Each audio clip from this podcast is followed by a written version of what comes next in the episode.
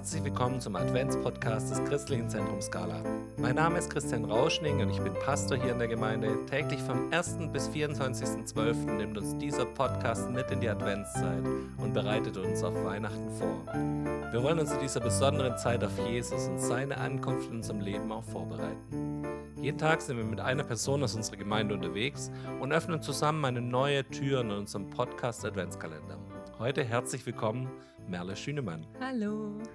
Hallo Merle. Auf was freust du dich denn besonders in der Adventszeit? Ähm, ich freue mich besonders auf die Zeit meiner Familie und einfach gemütliches, Gemeinschaftskeit und Entspannung.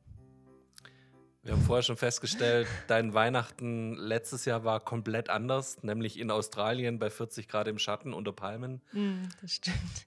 Macht es was mit dem Weihnachten, dass du jetzt eigentlich ein Jahr Weihnachtsentzug hattest, so wie wir es kennen hier? Mm, total. Also ich bin jetzt komplett auf Weihnachten fokussiert und freue mich total und es ist echt so, als hätte ich ein ganzes Jahr ohne gehabt. ein ganzes Jahr ohne hatten wir alle, aber ja.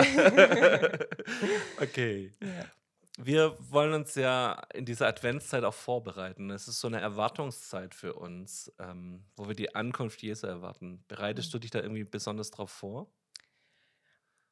Ich bereite mich nicht besonders darauf vor, aber ich erwarte einfach, dass ja, Gott die Zeit auch nutzen kann, einfach einen zu entspannen und dass man Ruhe hat und Frieden findet. Perfekte Überleitung zur dritten Frage. Merle, was hilft denn dir, um Frieden zu finden in dieser Zeit? Ja, wie ich gerade schon beschrieben habe, also einfach mal in einen hohen Raum zu gehen und wo es ganz ruhig ist und einfach sich hinzusetzen und still zu sein. Das ist relativ witzig, weil deine Mutter war schon hier mhm. und die hat uns empfohlen, in die Weinberge zu gehen und zu schreien. Eben, ich finde das Gegenteil. Sehr lustig. Sehr gut. Man setzt sich ab. Mhm. Merle, auch du hast uns einen Impuls mitgebracht. Wir freuen uns drauf. Okay. Also ich habe eine kleine Geschichte mitgebracht, die will ich einfach kurz vorlesen. Ein Experte für Zeitmanagement hält einen Vortrag vor einer Gruppe Studenten, die Wirtschaft studieren.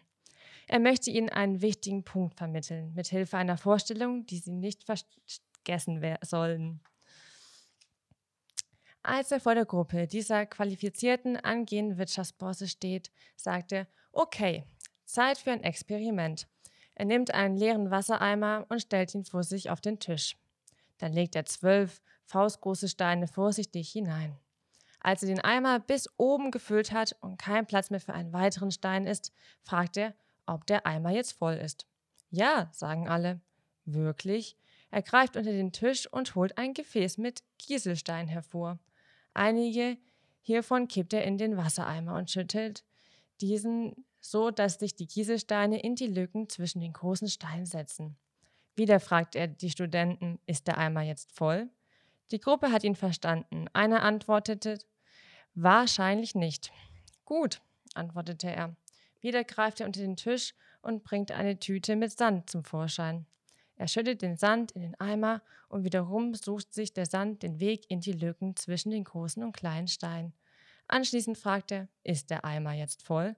Nein, rufen die Studenten. Gut.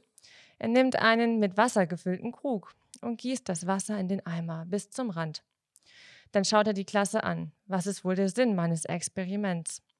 Ein Student hebt seine Hand und sagt, es bedeutet, egal wie voll dein Terminkalender ist, wenn du es wirklich versuchst, kannst du noch einen Termin dazwischen schieben.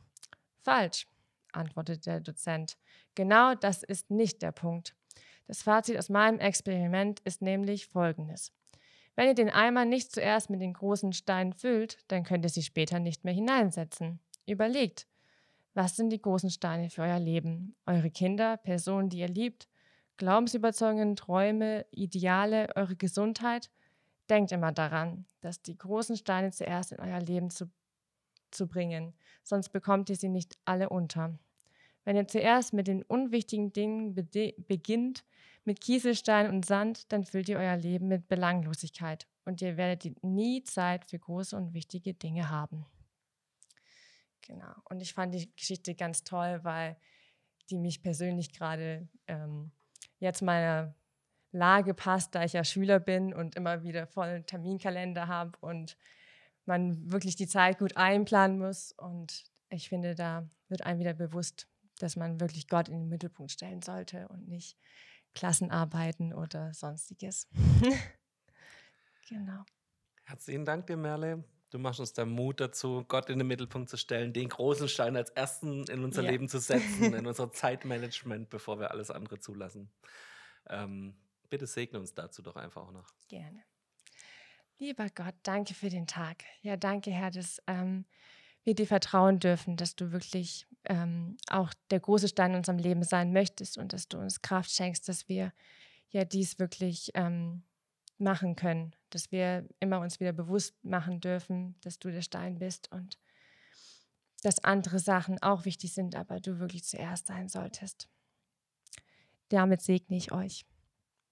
Amen. Amen. Super.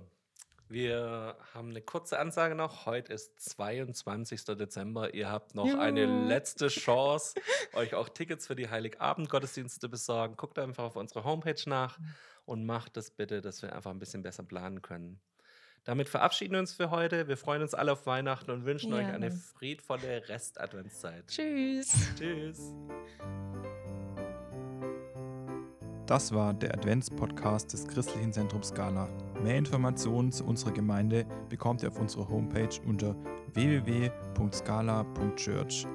Wir würden uns freuen, euch auch in unseren Gottesdiensten sonntags um 10 Uhr begrüßen zu dürfen.